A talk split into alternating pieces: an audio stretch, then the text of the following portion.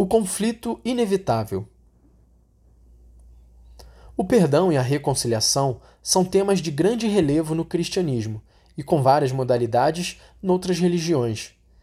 O risco reside em não entender adequadamente as convicções dos crentes e apresentá-las de tal modo que acabem por alimentar o fatalismo, a inércia ou a injustiça, e, por outro lado, a intolerância e a violência.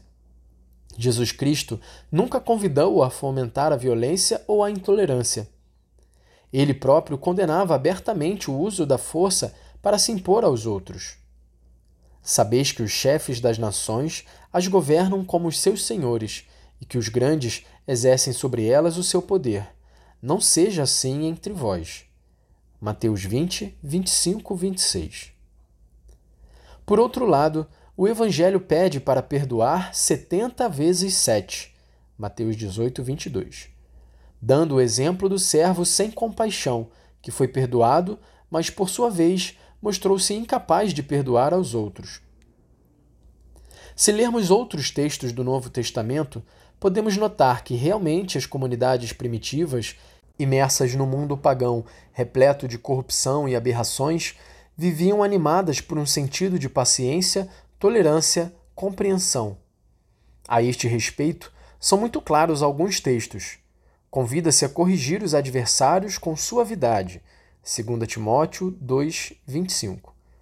Ou exorta-se a que não digam mal de ninguém, nem sejam conflituosos, mas sejam afáveis, mostrando sempre amabilidade para com todos os homens, pois também nós éramos outrora insensatos. O livro dos Atos dos Apóstolos mostra que os discípulos, perseguidos por algumas autoridades, tinham a simpatia de todo o povo. Entretanto, ao refletirmos sobre o perdão, a paz e a concórdia social, deparamos-nos com um texto de Jesus Cristo que nos surpreende. Não penseis que vim trazer a paz à terra.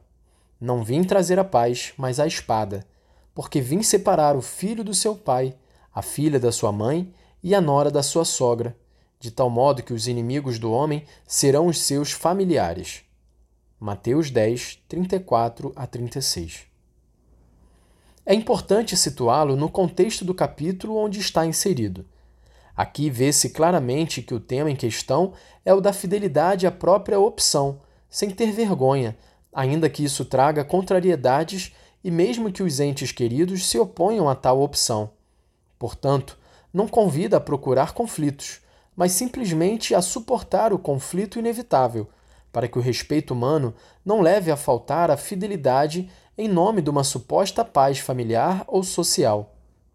São João Paulo II disse que a Igreja não pretende condenar toda e qualquer forma de conflitualidade social. A Igreja sabe bem que, ao longo da história, os conflitos de interesse entre diversos grupos sociais surgem inevitavelmente e que perante eles o cristão deve muitas vezes tomar posição decidida e coerentemente.